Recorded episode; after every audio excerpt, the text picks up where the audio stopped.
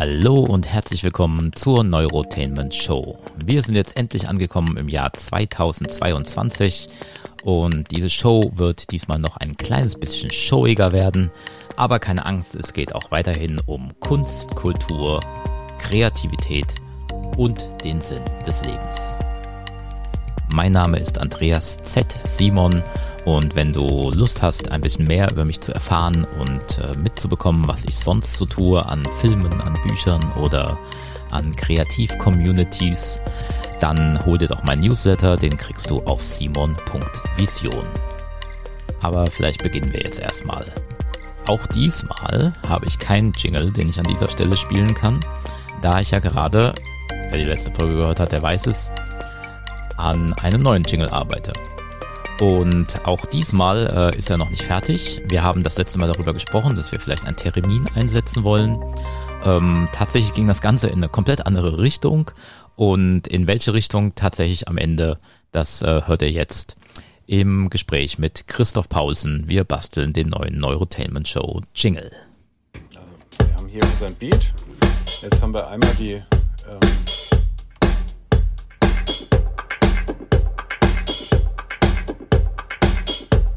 Geräusch sozusagen, das würde ich mal so ein bisschen auf die Seite drehen. Ich drehe es jetzt mal auf die andere Seite. Jetzt würde ich auf der anderen quasi so eine Art Antwort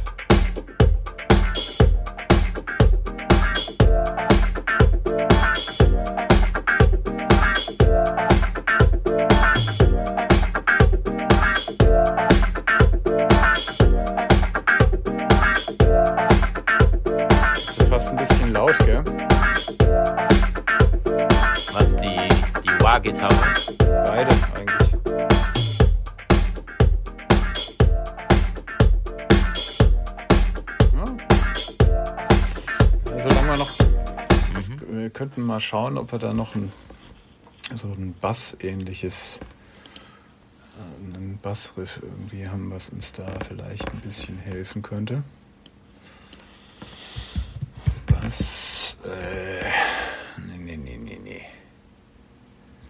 Da.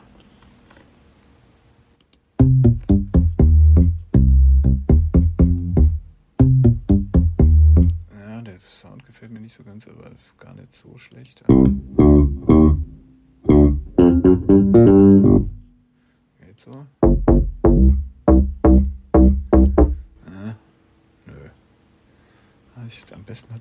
Eigentlich gefallen da eben?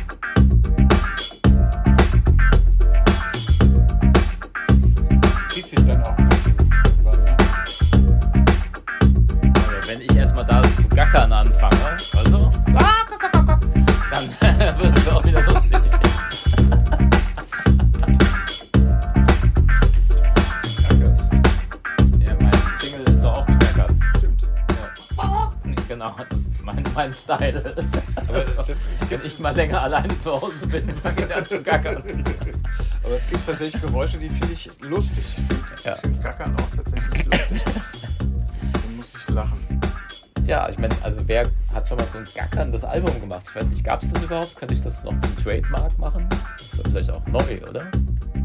Es gibt Leute, die, die singen, es gibt Leute, die pfeifen. Ich könnte ja mal gackern, oder? Nicht, nicht so ein, ich weiß nicht, ob Hühner für eine Karriere irgendwie lang genug leben also gegackere als, so als, Jazz, als Soul,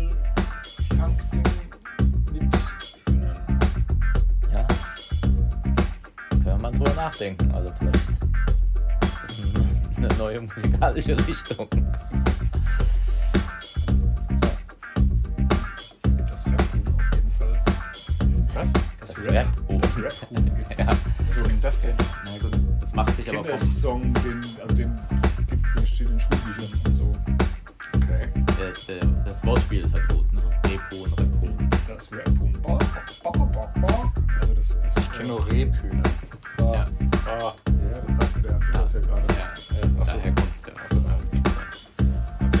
der, wird zwar jetzt so gut, dass der Axel geht. so, jetzt Okay. haben wir hier das. Gut, genau, dann habe ich das so als, als Bett und kann damit jetzt mal so ein bisschen was ausprobieren. Zu Genau. Hause und mal gucken, ob man eine Melodie findet, die man dann mit einem Termin wiederum nachbauen könnte. Genau, Genau. so machen Okay. wir das. Ja, ist doch gut. Okay, sehr gut.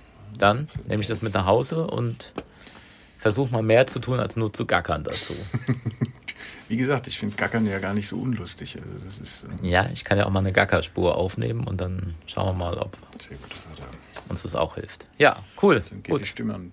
Hallo, mein Name ist Alisa Löffler und ich bin gerade hier mit Robert Corvus, dem Autor einiger spannender Bücher und er sitzt gerade hier neben mir und kann uns vor Ort hier von der FedCon einiges über seine Romane erzählen.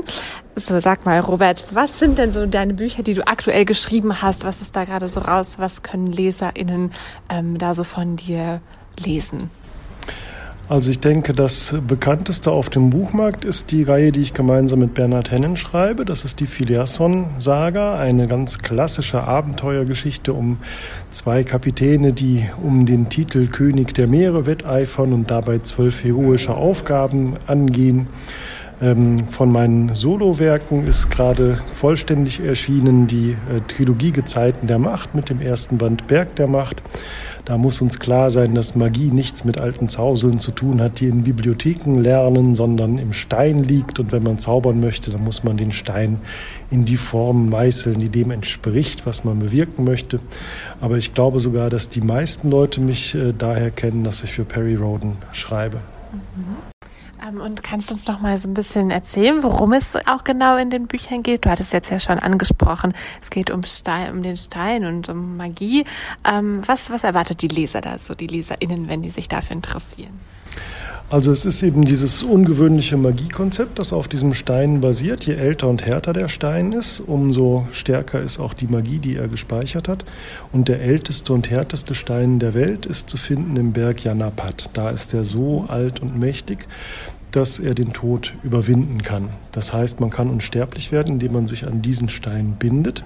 Das tun also die Hochadligen in dieser Welt früher oder später. Aber äh, sie können dann diesen Berg nie wieder verlassen, weil sie sich ja an diesen Stein gebunden haben. Im Gegenteil, je älter sie werden, desto tiefer sinken sie als Geister in diesem Berg ein und sie sind traurig, weil sie die Schönheit der Welt vermissen. Darum sind sehr wichtige Leute in dieser ähm, Romanwelt die Maler, weil die Maler ausziehen in die Welt und die Schönheit der Welt malen und diese Bilder zurückbringen zum Berg Janapat und hinabsenken in die Kavernen zu den Unsterblichen, die sich damit dann trösten können. Und darum ist auch eine der Hauptfiguren in dieser Trilogie ein Maler. Und ich glaube, das gibt der ganzen Sache nochmal einen ganz besonderen Blickwinkel, weil ja so ein Künstler auch die Welt mit ganz anderen Augen sieht als ein Normalsterblicher vielleicht. Ja, ich finde das spannend, dass du das jetzt ansprichst, so gerade ähm, als Künstler. Äh, du bist ja auch Autor und du bist ja derjenige, der sich diese ganze Welt so kreativ ausgedacht hat. Ähm, was war denn deine Inspiration dafür? Wie bist du dazu gekommen und wann hat das auch bei dir angefangen? Das Schreiben an sich hat bei mir angefangen, sogar noch bevor ich schreiben konnte, wenn man so möchte, also das Geschichten erzählen. Meine erste Geschichte habe ich äh, aufgenommen auf dem Kassettenrekorder meiner großen Schwester, ähm, inspiriert von Jimmicks Tierleben, was vielleicht die Älteren noch kennen, eine Tiersendung, die da regelmäßig im Fernsehen kam. Und mein Lieblingstier war ein schwarzer Panther, das war dann auch der Protagonist.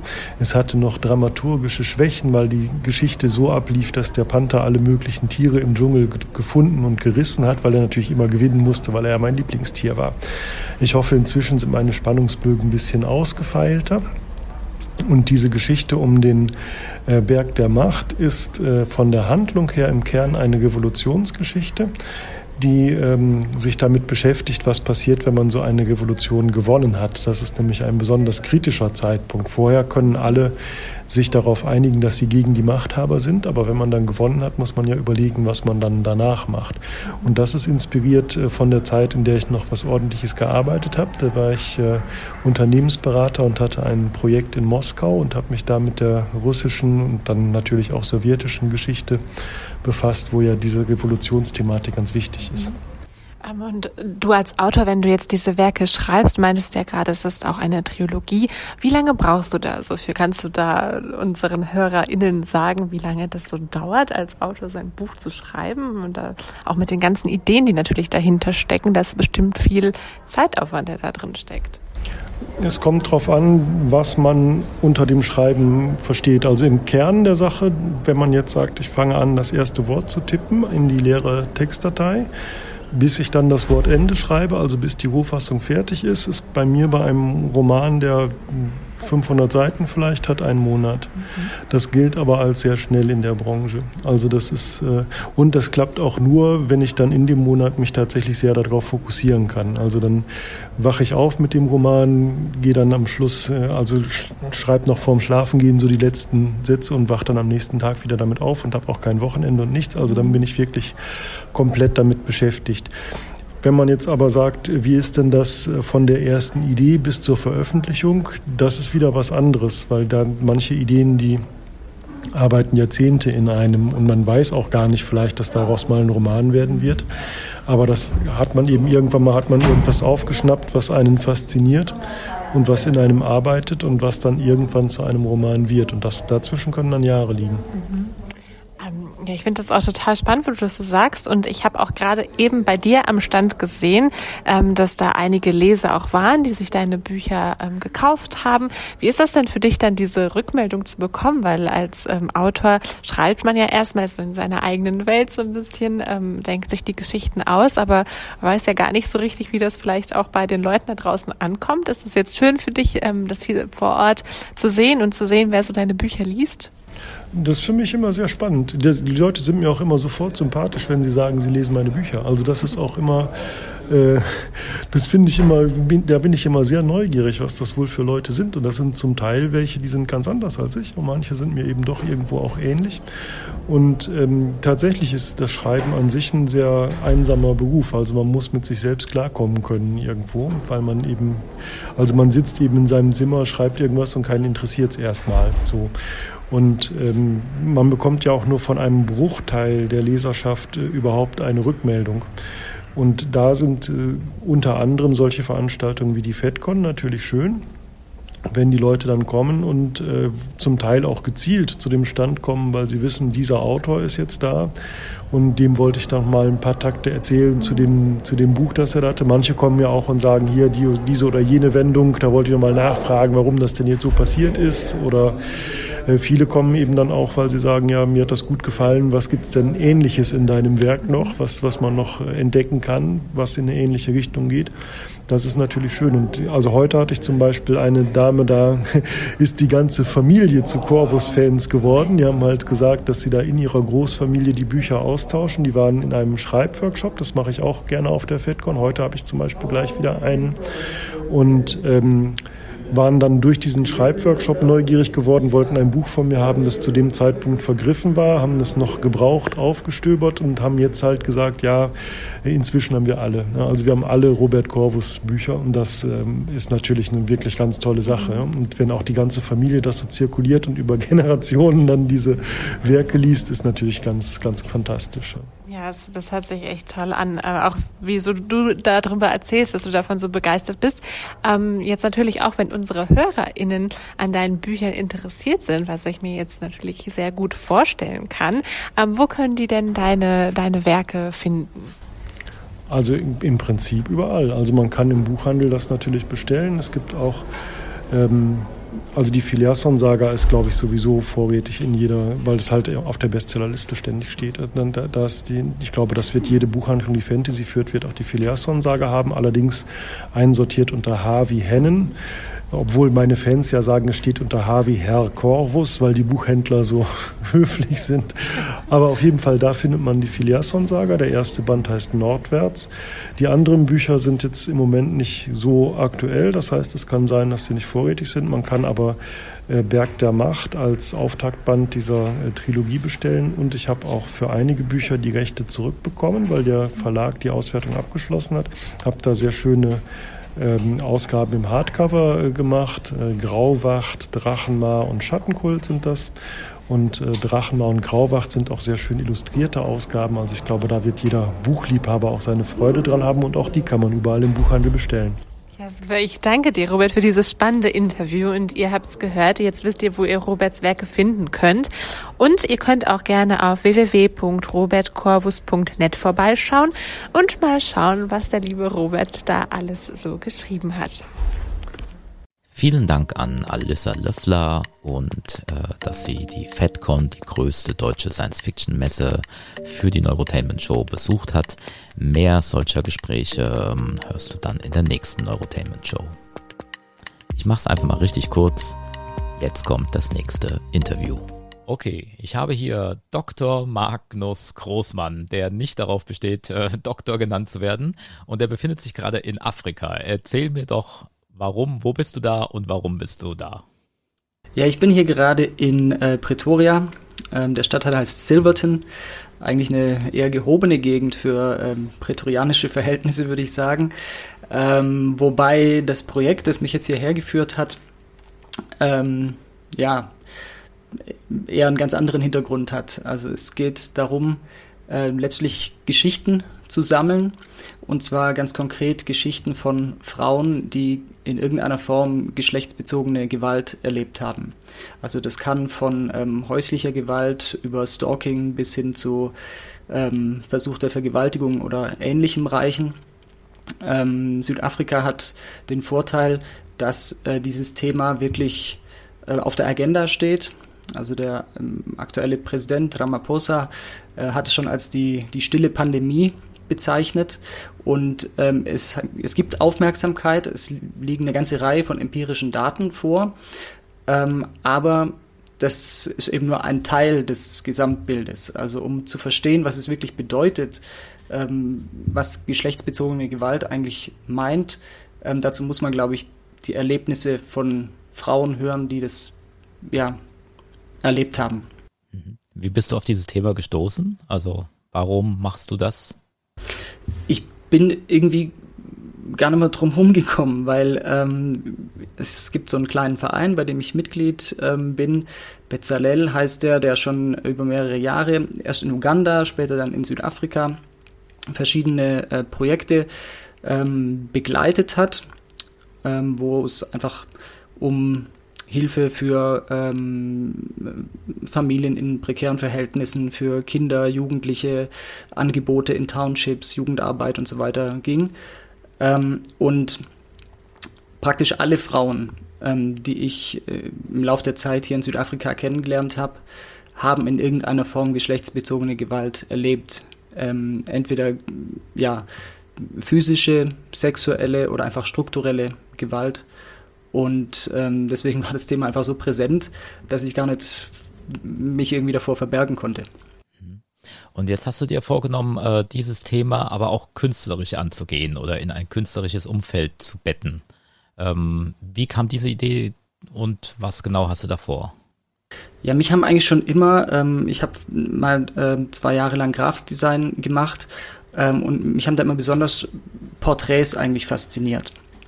Und ähm, Porträts, äh, gerade von Frauen, gibt es ja wahnsinnig viele, ähm, die aber alle doch immer auf der visuellen Erscheinung ähm, einer Frau basieren. Und ich fand jetzt die Idee spannend, Porträts zu schaffen, egal ob jetzt ähm, wirklich mit einer figürlichen Darstellung oder, oder komplett abstrakt, aber ähm, Porträts von Frauen, ohne die Frauen zu sehen sondern basierend auf ihrer Geschichte, auf dem, was sie erlebt haben.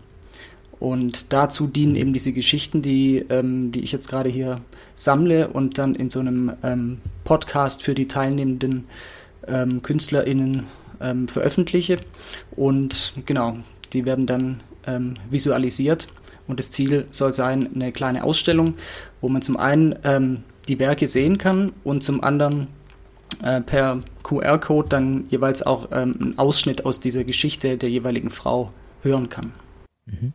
Also ähm, der Podcast, den du erwähnt hast, der ist aber intern, ne? hast du gesagt. Also der ist quasi nur für die teilnehmenden Frauen sozusagen, dass die sich das dann nochmal auch von den anderen anhören können. Richtig, quasi. genau. Ja. Mhm. Und ähm, die Ausstellung, die wäre dann aber öffentlich. Ähm, das heißt, da geht es darum, um wirklich auch ein bisschen Aufmerksamkeit damit zu erregen, um einfach das Thema in die Öffentlichkeit zu kriegen. Richtig. Und den haben wir jetzt mal so mhm. grob für ähm, September, Oktober geplant, äh, dass wir da dann mit der Ausstellung starten. Ähm, wie und wo genau, das müssen wir nochmal im Einzelnen gucken, aber ähm, so ein, zwei mögliche Adressen haben wir schon, wahrscheinlich dann in, im süddeutschen Raum irgendwo. Wie kommst du an diese Frauen? Also woher hast du die gefunden? Wie, wie schaffst du es, dass sie dir vertrauen und diese Geschichten erzählen überhaupt? Ja, das hat mich tatsächlich auch überrascht ähm, als ich diese Idee hatte und dann äh, mal die erste Person angesprochen habe, ähm, ob sie sich vorstellen könnte, dass ja, also eine Person, von der ich wusste, dass sie sowas erlebt hat, ob sie sich vorstellen könnte, diese Geschichte auch zu teilen. Und es gab sofort große Bereitschaft. Also ich hatte den Eindruck, fast die, die Leute haben, die Frauen haben darauf gewartet, ähm, ihre Geschichte mal jemandem erzählen zu können, weil äh, ihnen sonst offenbar niemand so richtig zuhört. Ähm, weil es ja gerade hier in Südafrika schon fast zum Alltag gehört, dass, dass es eben geschlechtsbezogene Gewalt gibt. Ähm, und das hat mich überrascht, aber ich muss auch dazu sagen, es sind eigentlich alles Leute, die ich jetzt eben schon ähm, länger aus den ja vorhin schon erwähnten Projekten kennen, wo also über mehrere Jahre irgendwie auch eine Freundschaft ähm, gewachsen ist und einfach ein Vertrauensverhältnis da ist. Ich denke mal, ähm, mit äh, Leuten, die man gerade erst kennengelernt hat, da wäre das so einfach sicher nicht möglich. Also zumindest nicht für mich als Mann. Wie viele ähm, Leute hast du da jetzt mit involviert in dieses Projekt? Also die Frauen, die jetzt hier teilnehmen, das sind also sind nicht viele, ähm, sind so um die um die fünf. Ähm, und dann gibt es nochmal ein, ein Kollektiv an ähm, ja, KünstlerInnen äh, aus dem In- und Ausland, das heißt Deutschland, Südafrika, ähm, Venezuela. Und ähm, ja, das sind auch nochmal ähm, aktuell, glaube ich, sechs, sieben Leute. Ja. Es ist aber auch nicht das erste künstlerische Projekt, ähm, was du dir angenommen hast. was hast du sonst so gemacht? Wo kommst du her? Wie, ja, also gemacht habe ich ähm, die unterschiedlichsten Dinge eigentlich schon. Äh, ich habe mich, es gab immer wieder so Phasen, wo ich mich entweder für einen äh, Musiker oder Lyriker oder was auch immer gehalten habe und habe alles mal ausprobiert.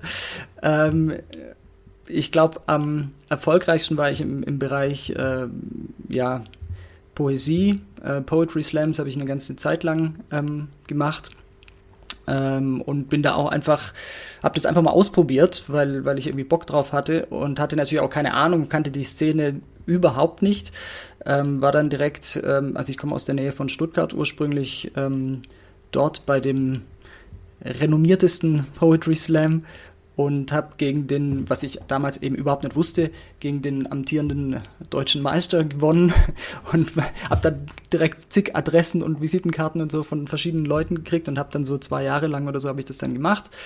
Und ähm, dann wurde mir das aber ein bisschen langweilig oder mich hat einfach gestört, diese, ähm, dieser Wettbewerbscharakter ähm, weil man dann irgendwann einfach anfängt, nur noch fürs Publikum zu schreiben und eigentlich gar nicht mehr auf die Sachen zu sprechen kommt, die jetzt wirklich äh, vielleicht interessant oder relevant oder, oder künstlerisch wertvoll wären, sondern es geht dann nur noch irgendwie um Applaus zu kriegen und das fand ich dann irgendwie ein bisschen, ja, hab das dann ähm, ja, ein bisschen ruhen lassen eine Zeit lang. Jetzt habe ich vor kurzem wieder mit dem Schreiben angefangen, allerdings nicht mehr diese Kurzform, sondern tatsächlich jetzt mal, ähm, habe ich mich mal an einem Roman versucht. Und zwar, als es hier in Südafrika mit dem Lockdown losging, ähm, habe ich für einige äh, Bekannte im Township, die eben keinen äh, Fernseher, Radio, Internet oder sowas hatten, ähm, Geschichten quasi aufgenommen und ähm, dann per äh, ähm, ja, WhatsApp, wenn dann gerade mal Internet da war,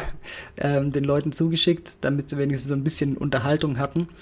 Und dabei ist jetzt eine, eine längere Geschichte entstanden, die ich jetzt gern während der Zeit, äh, wo ich jetzt hier bin, in Pretoria auch fertig schreiben möchte und dann hoffentlich veröffentlichen kann. War für dich schon immer klar, dass du mit deinem Leben irgendwas Künstlerisches anfangen musst? Oder stand das jemals zur Debatte, dass du vielleicht auch, keine Ahnung, zur Bank gehst?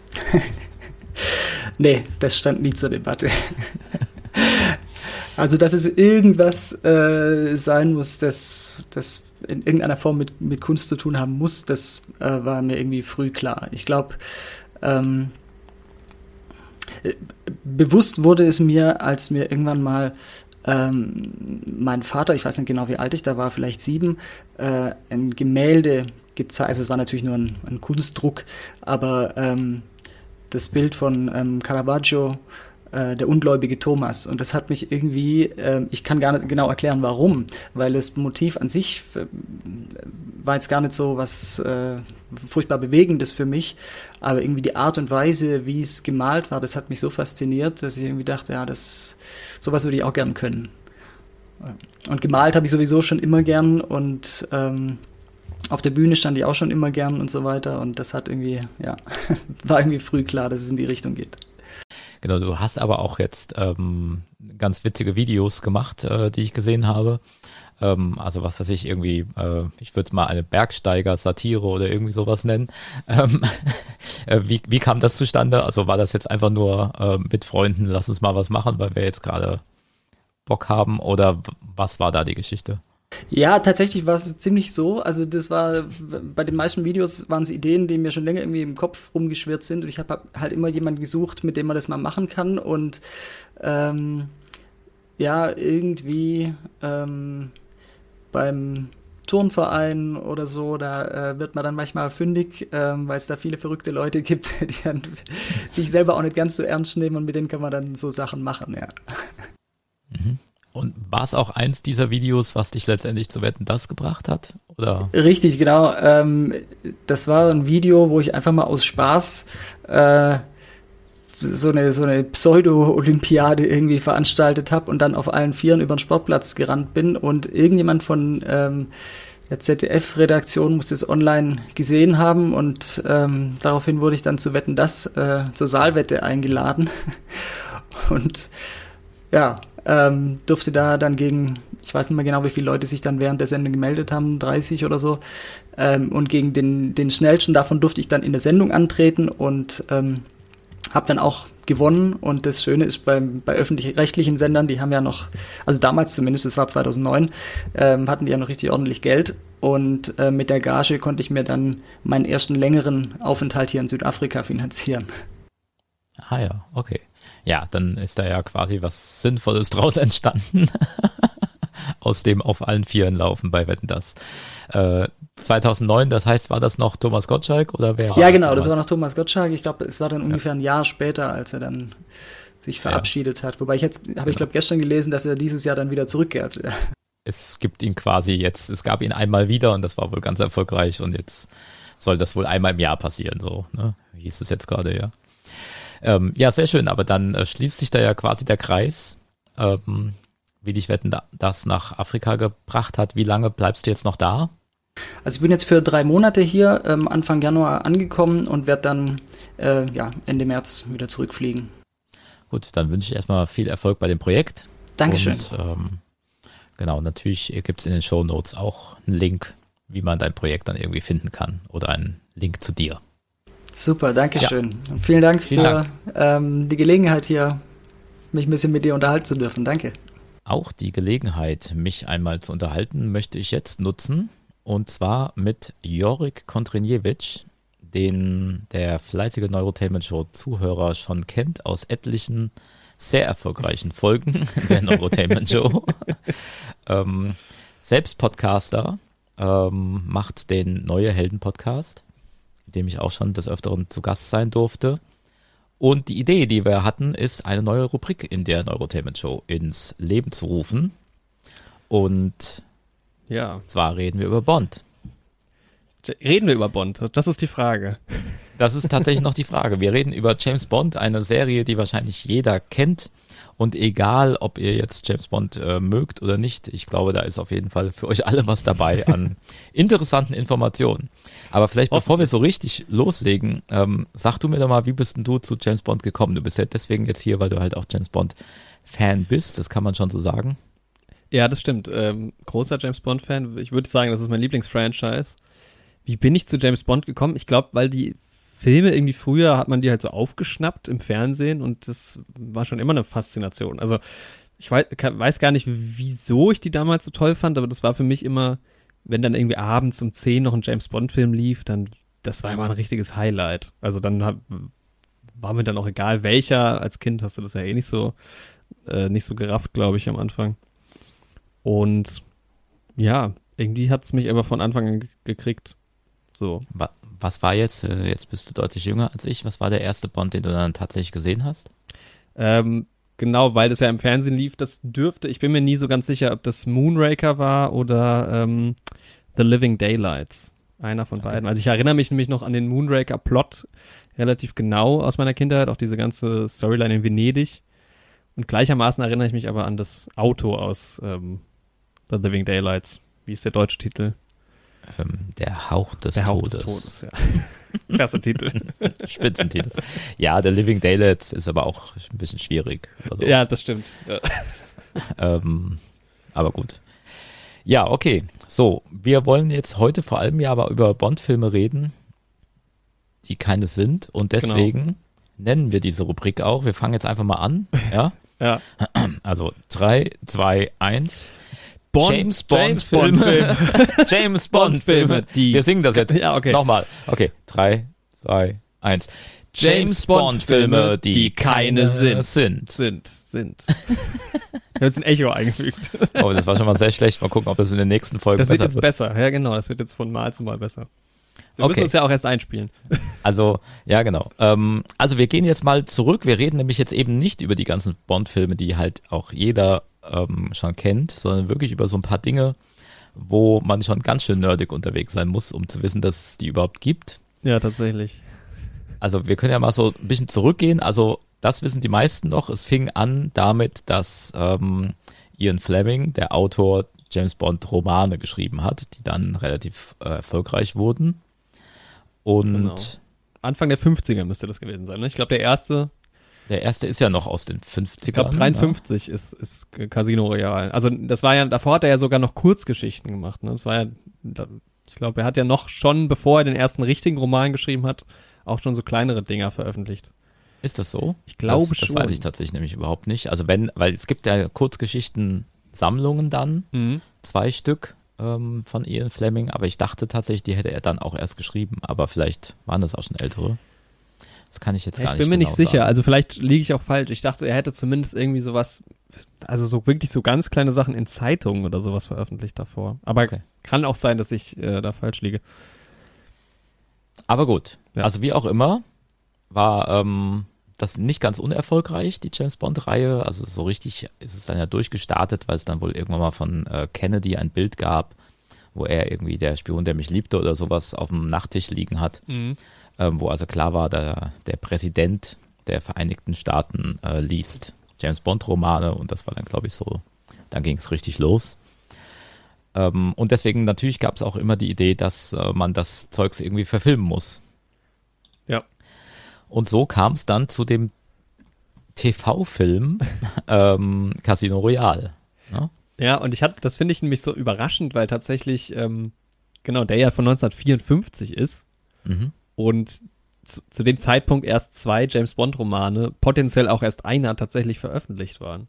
Mhm. Also, ne, Casino Royale kam 53, im, im Jahr darauf kam dann Live and Let Die und da kam dann auch schon diese TV-Episode. Also es war Genau. Also deswegen, das war dann auch wahrscheinlich noch gar nicht so ein Riesenhit oder sowas, ne? sondern das ist ja deswegen auch eine Folge einer Fernsehserie eigentlich. Ne? Also Climax heißt diese Serie ja. mit Ausrufezeichen Climax. und, ähm, und das ist eine äh, Anthology-Serie, also jede Folge erzählt eine in sich vollkommen abgeschlossene Geschichte. Wahrscheinlich wurden auch ganz andere Bücher verfilmt. Mhm. Ähm, und äh, dann eben die dritte Folge, glaube ich, ähm, genau, war ja. dann eben äh, ein James Bond-Roman, der dort verfilmt worden ist. Und zwar der erste, nämlich Casino Royale. Ja. Was auch interessant ist, weil jetzt tatsächlich, also ich habe jetzt mal gerade geschaut, ich habe mich mit Climax außer, außer diesem James Bond-Film quasi nie mehr beschäftigt, aber das lief ähm, von, äh, nee, von 54 genau bis 58 und es war auch einfach die dritte Folge schon. Also. Mhm. Ja. Spannend. Also, genau, also, also genau, verfilmt wird der Roman Casino Royale. Ähm, Nochmal kurz, worum geht's? Vielleicht kannst du das zusammenfassen. Worum geht's? Im, in dem Film jetzt oder im Roman? Ja, Weil der im, Film, ja, der Film, Film. der tatsächlich auch nur einen kurzen äh, Ausschnitt, genau, James Bond muss ähm, oder ja, sein Auftrag als Geheimagent, wobei das nicht so ganz klar wird im Film tatsächlich. Also einfach nur James Bond versucht in einem Spiel, das äh, Baccarat heißt, heutzutage nicht mehr so bekannt. Ähm, ist ein Kartenspiel, mehr oder weniger ein Glücksspiel, äh, gegen Le Chiffre zu spielen und zu gewinnen. Le Chiffre ist ein ja, mutmaßlicher Mafia-Bösewicht irgendwie, der ähm, seinen, ich glaube, sowjetischen Kompanen, sag ich mal, Geld schon schuldet. Ähm, mhm. Viel Geld und versucht es eben durch dieses Glücksspiel alles wieder reinzu, reinzukriegen. Und die Idee ist halt von, von quasi von James Bond und dann auch seinem Kompagnon Leiter, ähm, dass er eben gewinnt in diesem Baccarat-Spiel und all das Geld gewinnt und dadurch halt quasi die Schiefer dran ist, weil, weil seine so sowjetischen Freunde ihn dann, ja, den Rest übernehmen quasi. Ja.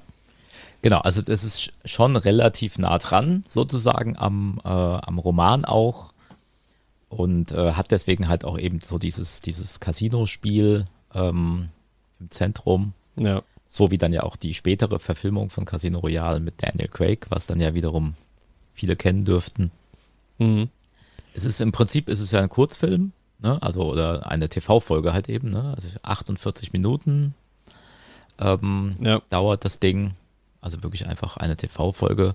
Und somit war der allererste James Bond-Darsteller aller Zeiten Barry Nelson. Genau. Ja. Ja, es ist spannend, weil auch, ähm, also ich hatte mir die Folge jetzt auch nochmal jüngst angeschaut und es wird ja wirklich alles ausgeklammert. Also wenn man jetzt ähm, nur die klassischen James Bond-Filme guckt und sich das anschaut, wird man sich erstmal wundern, weil da gibt's kein MI6, da gibt's auch kein M.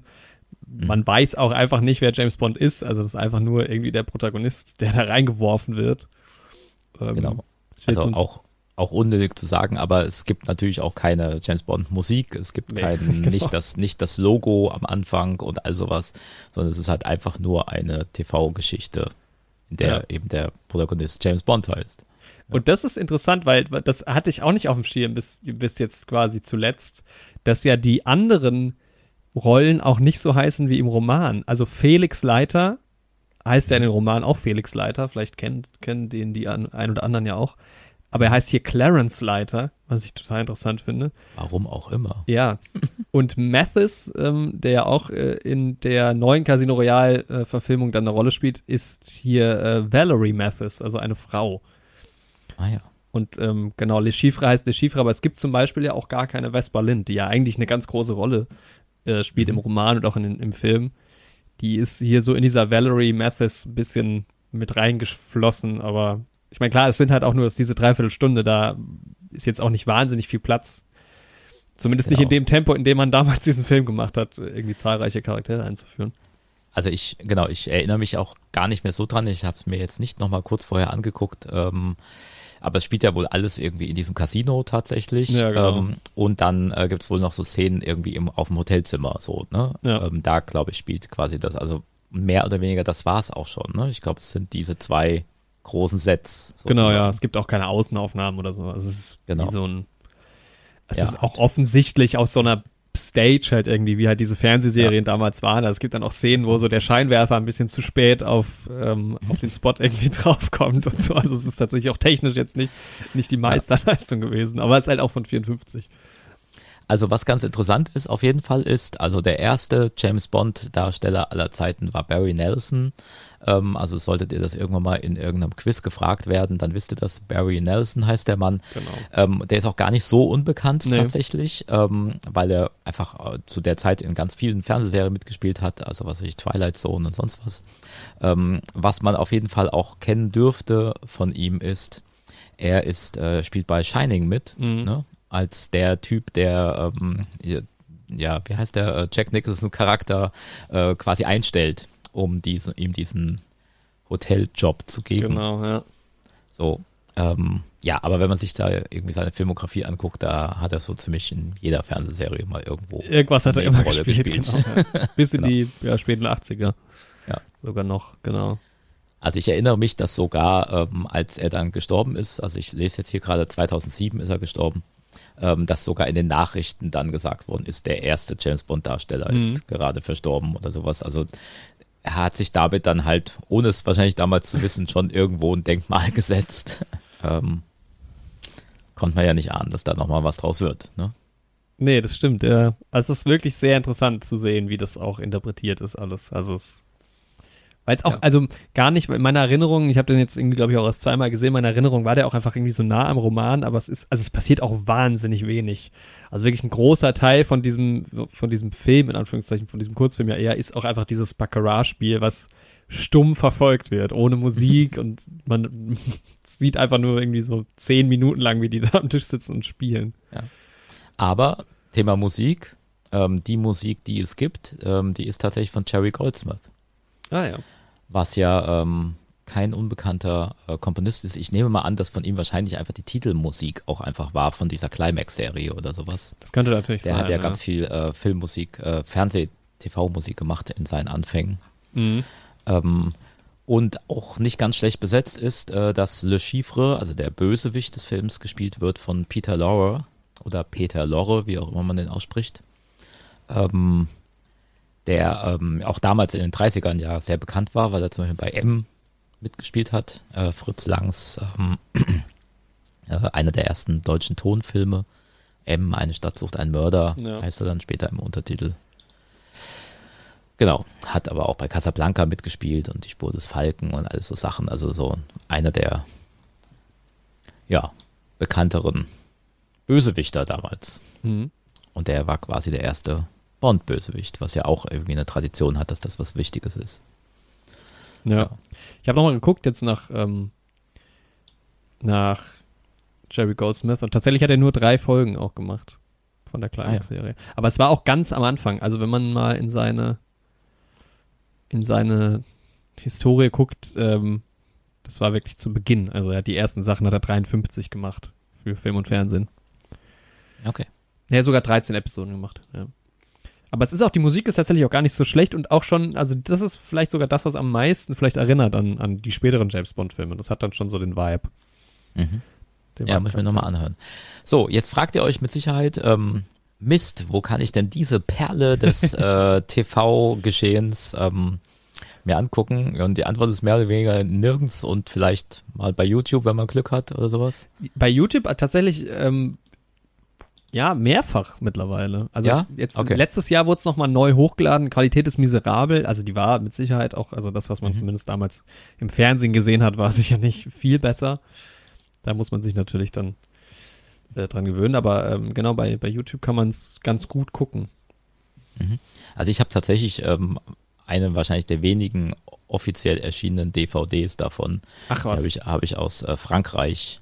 cool. Ähm, und da ist halt dann auch natürlich die Originaltonspur drauf und ähm, glaube mit französischen Untertiteln oder sowas. Mhm. Und das war aber auch wirklich das Einzige, was ich damals gefunden hatte. Ähm, musste ich dann auch tatsächlich aus Frankreich bestellen. Gar nicht so einfach zu bekommen. Ja, das stimmt. Also ich habe, ähm, das wäre vielleicht was, was ich auch noch in meine, in meine Sammlung aufnehmen würde. Ich gucke gerade mal. Ja. Es scheint zumindest bei Amazon na, nicht verfügbar. Es gab mal eine VHS-Kassette. Okay. Das ist auch schön. Man sollte auch wieder anfangen, VHS-Kassetten zu sammeln. Also das Ja. möchte ich äh, hiermit alle HörerInnen auf, auffordern. Sammelt VHS-Kassetten. Ist eigentlich geil. Aber man kann ich habe hab meine auch alle weggeschmissen tatsächlich. ja. Äh, man kann, ja, die sind ja auch irgendwann dann nicht mehr, also die, sind, die haben ja eine noch kürzere Lebenszeit als DVDs, oder? Sogar. Ja. Von daher ist das natürlich schwindender Spaß, aber ähm, ja, ich glaube, bevor man sich, sich jetzt irgendwie in die Tiefen des Internets begibt und da eine DVD sucht, kann man ja Ja. einfach mal. Genau, also bei YouTube lädt immer mal wieder jemand hoch, also deswegen, da Genau. wird man es, glaube ich, dann schon irgendwie finden können. Ja, gut. Ich glaube, mehr gibt es auch zu diesem Meisterwerk nicht zu sagen. Nee. Muss Und, man mal einfach ähm, mal, ja, das ist halt die Frage, muss man es geguckt haben? Ich finde ja als, als erster Als- James Bond Als Fan ja, als Fan Fall, muss ja. man das geguckt haben. auch so als Ja. Interesse. Also es ist, es ist natürlich langsam erzählt, es ist jetzt nicht, also man, ja, nicht so der Thriller, so mehr oder weniger äh, vielleicht etwas langweilig, aber ich meine, die 45 Minuten kann man, kann man schon mal machen, um das einfach mal gesehen zu haben. Ja, also es sollte ja jetzt auch an dieser Stelle einfach ein bisschen Service an die HörerInnen hier sein. Stell dir vor, du sitzt bei Wer wird Millionär und die Frage kommt, wer war der erste James Bond Darsteller aller Zeiten? Ja, und dann kommt aus, wie aus der Pistole geschossen, ohne Joker zu verwenden, Barry Nelson. Genau. Ja. Und jetzt bist du dank uns also reich geworden. Dann ähm, ja, und damit äh, enden wir doch einfach jetzt schon diese Folge. Ähm, Wo ich sehe, ich habe gerade noch ein eine Bonusinformation, weil ich das gerade hier noch lese. Tatsächlich ist die, diese Adaption äh, auf einer DVD verfügbar eines anderen Films, der vielleicht in dieser Reihe noch vorkommt. ah, Also man kriegt den wohl im Doppelpack. Das okay. ist spannend. Okay. Gut, ähm, das klingt sehr spannend. Vielleicht äh, hören wir dann ja da, das nächste Mal davon. Wenn es wieder heißt, Oh ja. James Bond-Filme, die keine sind. Vielleicht ist jetzt die Gelegenheit, mal über das Cover der heutigen Neurotainment Show Folge zu sprechen.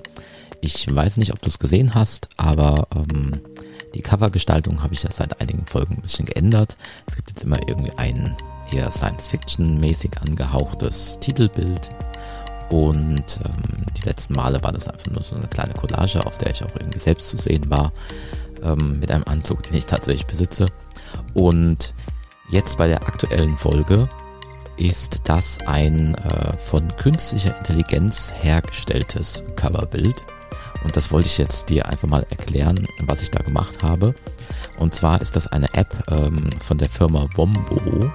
Wombo machen so künstliche Intelligenz-Apps, so wo man sich selbst irgendwie in äh, Tanzvideos einbauen kann und so ein Quatsch. Und ähm, was die auch haben ist, das nennt sich dann Wombo Dream. Dort äh, kannst du im Prinzip ein Gemälde erstellen. Also du hast ein Textfeld, kannst dort eingeben, was ähm, welche Worte oder Hashtags, Assoziationen du mit diesem Bild verknüpft haben möchtest. Ich habe in dem Fall einfach sehr unoriginell Neurotainment Show hineingeschrieben und dann kannst du einen äh, Stil auswählen. Also das eine sieht dann irgendwie sehr nach Dali aus, das heißt auch Dali und äh, du kannst aber auch Steampunk und was weiß ich, alle möglichen ähm, Richtungen dort auswählen. Und äh, ich habe mich jetzt für etwas sehr futuristisch aussehendes entschieden und dann erstellt diese Software sozusagen aufgrund der Basis von deiner Worte, die du dort eingegeben hast, ein, ja, ein Gemälde, ein Bild, ein Kunstwerk, wie auch immer, sehr abstrakt. Ähm, in der Regel weiß man nicht genau, was man da jetzt wirklich drauf sieht. Wenn man sehr konkrete Worte benutzt, dann kommt da auch was raus, was man irgendwie zumindest erahnen kann. Ähm, Jetzt bei Neurotainment Show, interessanterweise hat man so ein bisschen das Gefühl, als würde ich da irgendwie eine Stadt sehen und vielleicht steht da auch jemand im Vordergrund. Es ist aber alles irgendwie nicht ganz klar.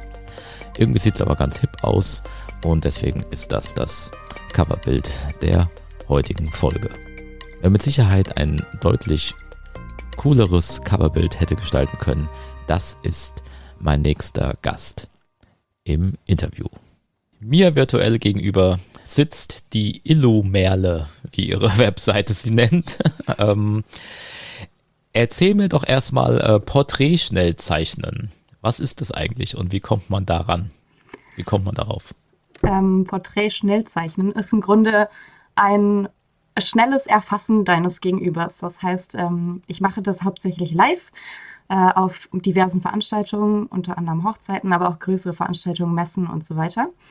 Und habe dafür ein Konzept entwickelt, das nenne ich das Minutenporträt. Das heißt, die Leute kommen zu mir, können sich Beispiele angucken, das geht ab vier Minuten los und können mir dann sagen, oh cool, äh, zeichne mich mal fünf Minuten und dann halte ich die Person ähm, in fünf Minuten auf meinem Blatt Papier fest. Genau, und ja, wie man da rankommt, meinst du damit, wie ich da rangekommen Ja, bin? ja, genau. Also wie, wie kommst du auf dieses Thema tatsächlich? Äh, ja, ähm, also ich war schon immer äh, leidenschaftliche Zeichnerin, also schon seit ich klein bin, habe den Stift nie weggelegt. Ich meine, viele Kinder zeichnen ja, ich habe nie aufgehört. Und ich habe auch immer tatsächlich am liebsten Menschen gemalt. Und dann habe ich mich während meiner Studienzeit, ich habe äh, Literatur studiert und da habe ich mich sehr intensiv mit Comics auseinandergesetzt und äh, war dann immer auf ähm, der Comic Invasion Berlin und habe dann da neben meinen Comics eben auch angeboten, dass ich die Le Leute live vor Ort zeichne. Und mhm. das hat mir so gut gefallen und so viel Spaß gemacht, dass ich da dann eben meinen Hauptberuf später draus gemacht habe. Mhm. Ja, sehr schön. Also das heißt, das ist auch wirklich dein, deine Haupteinnahmequelle, das ist wirklich dein Beruf? Ja, also ich bin freiberufliche Illustratorin mhm. und das eine Standbein sind definitiv diese Live- und Events-Zeichenauftritte mit dem Porträt Schnellzeichnen und das andere Standbein sind diverse Illustrationsarbeiten. Äh, also ich mache auch von Foto, Porträts von Fotovorlagen von zu Hause aus. Ähm, mhm. ich arbeite auch für so einen kleineren Schulbuchverlag hin und wieder mal. Ähm, erstelle ich eben Illustrationen für deren Arbeitsblätter und Bücher. Und äh, ja, also das ist, ich würde sagen, ich habe so zwei Standbeine und das eine ist dieses Porträt schnellzeichnen. Jetzt nochmal, also man kann dich da quasi buchen jetzt für ein Event oder sowas und dann ähm, bist du für eine gewisse Zeit da gebucht und zeichnest dann halt da die Leute, ja? So genau. kann man sich das vorstellen. Ne? Genau. Also du genau. bist quasi sozusagen ein Programmpunkt dann für diese Veranstaltung. Genau. Ja. Ich mache das genau. aber auch eigeninitiativ. Also wenn hier irgendein cooles Event ist, dann melde ich mich mhm. da an, dann buche ich mir dann einen Stand ähm, und mhm. dann zeichne ich jeden, der vorbeikommt und Lust hat. Ja. Ah, okay. Und dann, dann bezahlen dich sozusagen dann die einzelnen Leute, die sagen genau. jetzt, ne, ich, ja. genau. Was, was kostet dann jetzt so ein Porträt bei dir? Pro Minute ein Euro. Pro Minute ein Euro. Also wenn genau. ich jetzt sage, ich möchte das quasi den Qualitätsstandard von fünf Minuten erreichen, dann muss ich halt fünf Euro, Euro. investieren genau. quasi. Okay, ja. ja, ich verstehe. Ja, okay. Ja, ist ja ganz spannend eigentlich. Ja. Und, ähm, und was, was würdest du sagen? Also, was ist in einer Minute zum Beispiel jetzt überhaupt möglich? Ah, das das habe ich tatsächlich schon öfter gefragt. Und auch einfach Leute, die sich so auf den Stuhl gesetzt haben und so, ja, ich nehme eine Minute. Ähm, ähm, naja, also ich sage dann immer ja, Punkt, Punkt, Komma, Strich geht dann schon. Also vielleicht kriege ich so ein Auge hin. okay. Naja, nee, ich glaube, das Schnellste, was ich wirklich mal gemacht habe, waren zwei Minuten. Ein bisschen mehr als mhm. zwei Minuten. Alles darunter ist echt schwer. Okay, also es macht schon Sinn, dann auch wirklich dann eher sich mal auch mal für fünf Minuten dahin zu setzen oder für zehn oder irgend sowas, damit ja. also, ich dann nachher auch sagen kann, das bin dann auch ich, weil ich will es ja auch mit nach Hause nehmen wahrscheinlich. Ja, ja. genau. Also alles zwischen fünf und zehn Minuten finde ich ist eine super Zeit. Da kommt oft mhm. was Gutes bei raus. Okay. ähm, und jetzt, also genau, du hast es schon gesagt, du hast schon immer gerne gezeichnet, aber jetzt trotzdem einfach dieses äh, Porträtzeichnen, gibt es irgendwas, was dich daran besonders reizt? Weil du sagst, du machst ja das da, aber du nimmst ja auch Aufträge an. Also ich könnte jetzt ein Foto von mir schicken und dann machst, machst du da eine Zeichnung, aber mhm. kein Gemälde. Also du zeichnest, oder? Ja, ich mache auch tatsächlich ähm, Acryl- und Ölarbeiten mhm. ähm, die auch wirklich dann definitiv sehr viel länger als zehn Minuten mhm. dauern. ja. ähm, genau, aber um auf diese Faszination Porträt zu kommen, mhm. ähm, also was ich halt einerseits sehr, sehr schön und spannend finde, sind sowieso Gesichter in ihrer, in ihren Variationen. Also ich finde auch ein hübsches Gesicht kann nichts entstellen und es gibt auch gar keine hässlichen Gesichter. Also die sind irgendwie immer alle für mich spannend und interessant und sagen so viel über den Menschen, der dahinter sitzt, aus.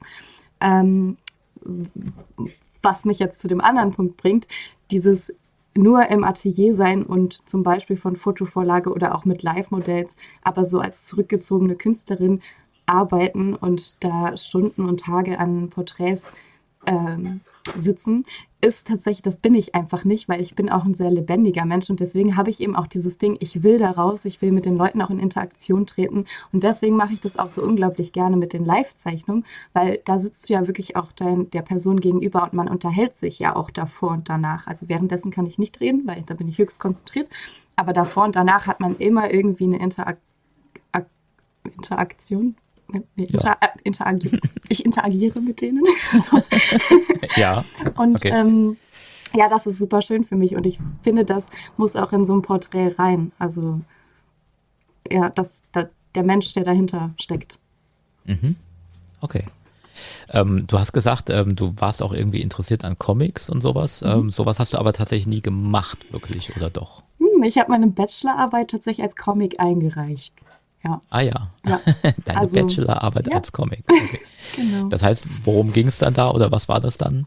Ähm, also ich habe mir ein, ich habe englische Literatur im Kernfach studiert und da habe ich mir das Werk von Mark Twain genommen, das heißt The Diaries of Adam and Eve. Und das habe ich als äh, grafische Adaption dargestellt. Das heißt, ich habe mir den Text vorgenommen, ich habe den analysiert, wie man das so macht als Literaturwissenschaftler, sehr viel recherchiert, auseinandergenommen, meine eigene Meinung darüber gebildet, habe den gekürzt und habe den dann äh, eben grafisch wiedergegeben und in diese bildliche Wiedergabe also in diesen Comic habe ich dann ganz viele Interpretationsansätze reingepackt. Also mit bestimmten Bildern oder auch, ähm, also den, den Text habe ich tatsächlich nicht geändert, aber mit Bildern gearbeitet, äh, mit denen ich dann eben versucht habe, etwas über den Text, also wie so ein Metatext über den Text. Mhm, mhm. okay, ja, verstehe. Ja. ja. Okay. Hast du sowas in der Art auch nochmal vor? Also hast du irgendwelche Projekte jetzt außerhalb, das andere sind ja quasi Auftragsarbeiten dann. Ähm, hast du irgendein Projekt, woran du gerade bastelst? Mm, also jetzt in Richtung Comics leider gerade nicht.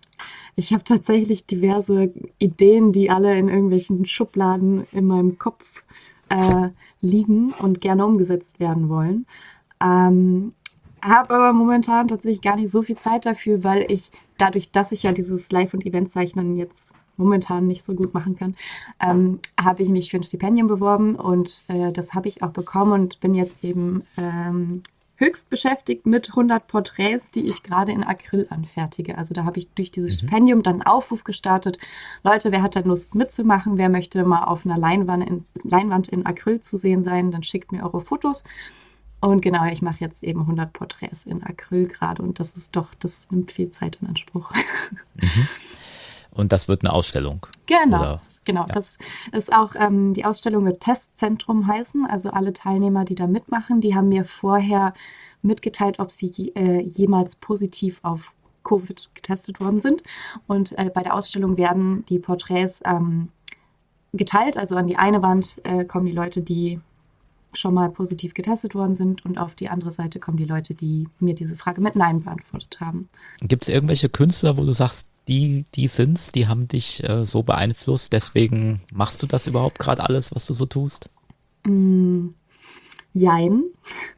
Also ich glaube, das, was ich äh, jetzt so mache, wie ich es tue, äh, das tatsächlich, also meine Oma hat hobbymäßig sehr, sehr viel gemalt und ich habe meine Kindertage immer bei ihr verbracht ist. Sie hat uns von der Schule abgeholt und dann sind wir kreativ geworden.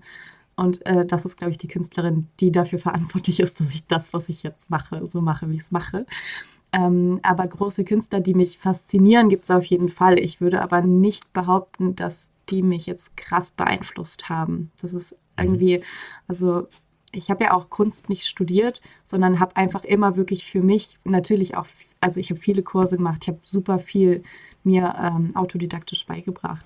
Aber habe halt, ähm, ich denke, relativ äh, hoffentlich meinen eigenen Stil irgendwie auch mhm. entwickelt, den ich jetzt nicht, ähm, würde ich mal behaupten, von einem großen Künstler äh, durch, äh, bei dem ich nicht durch einen großen Künstler beeinflusst worden bin, denke ich. Mhm. Ähm, hattest du jemals Gegenwind in dem, was du da tust? Also, dass, äh, keine Ahnung, Familie oder sonst wer gesagt hat, mach doch mal was Richtiges? Ich würde es ein, eine Brise nennen. Also kein, okay. kein wirklichen Gegenwind. Mein, mein Vater ist äh, sehr, ähm, hm, wie soll ich es ausdrücken, ein, Sicher ein Sicherheitsmensch. Mhm aber er versteht das schon. Also er hat mir irgendwann mal gesagt, ey, willst du nicht Kunstlehrerin oder irgendwie was mhm. Verbeamtetes machen? So willst du nicht was Sicheres haben?